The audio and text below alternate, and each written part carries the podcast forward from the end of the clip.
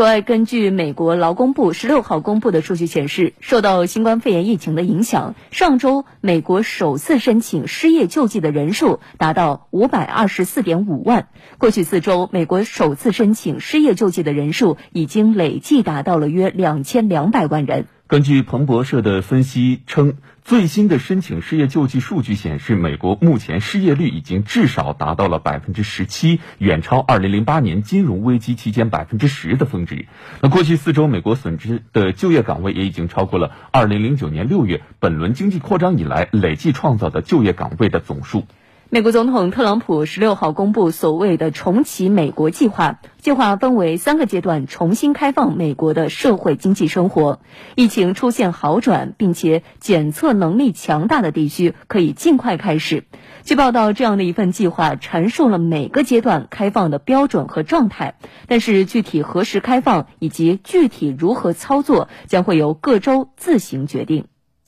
这份计划阐述了每个阶段开放的标准和状态，包括何时重新开放餐馆、酒吧、体育馆和公共场所，并为雇主提供指导，制定保持员工社交距离的办法，在工作场合测量体温、进行新冠病毒检测、加强卫生和消毒工作等。特朗普说：“我们现在有大部分地区都可以考虑开放，有二十九个州正考虑在未来几天重新开放。”一些疫情不严重的、符合标准的州，甚至明天就可以开放。但特朗普也表示，除非州长能够确定该州新增确诊人数连续十四天保持在非常低的数字范围内，以满足指南中的条件，否则将继续保持社交隔离的状态。